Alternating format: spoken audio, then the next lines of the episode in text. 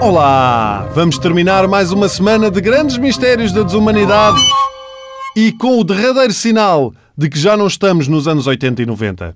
Porque até agora foram duas décadas muito parecidas, não é? E que se viveram muito bem, sem algo que hoje é imprescindível. O quê? Os telemóveis.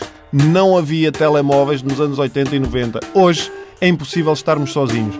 Quando alguém tem o telemóvel desligado mais de duas horas, provavelmente morreu.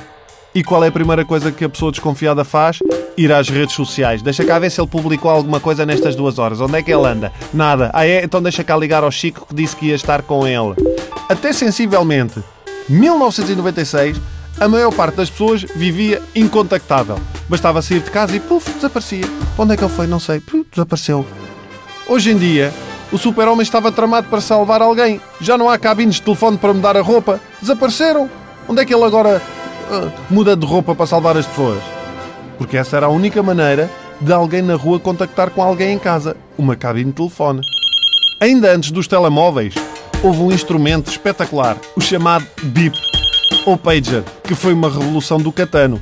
Uma pessoa recebia no aparelho uma mensagem a dizer o número X quer falar consigo. E sim, senhora, dirigia-me uma cabine telefónica. A loucura! Pior, só quando surgiram os primeiros telemóveis. Eu tive o, meu primeiro telemóvel em 1998, mas vi o meu primeiro telemóvel em 1996. Quando um colega meu, filho de um empreiteiro, levou para a escola o telemóvel do pai. E era um tijolo com uma correia para levar ao ombro.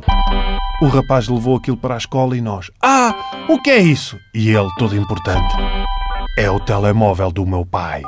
E nós. Ah, é o telemóvel do pai dele. E ele diz: Vou ligar ao meu pai para me vir buscar. E o que é que ele faz? Sai da escola, sobe um monte, mesmo até lá acima, até lá acima, para ter um pauzinho de rede. Monte que ficava curiosamente a 200 metros da casa onde estava o pai. Pip, pip, pip, pip. Marca o número, liga e diz: Pai, vem buscar, plim, só nesta chamada, 50 contos. Ouçam só esta notícia do ano 2000. Reparem como as coisas mudaram.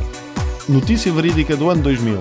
O Motorola V3688 é um telefone celular dual band com som de alta qualidade que dispõe de importantes funcionalidades, designadamente o toque por vibração ou personalização de menus. Ui, o que eu posso fazer com a vibração sem ninguém descobrir? Mal ela sabia.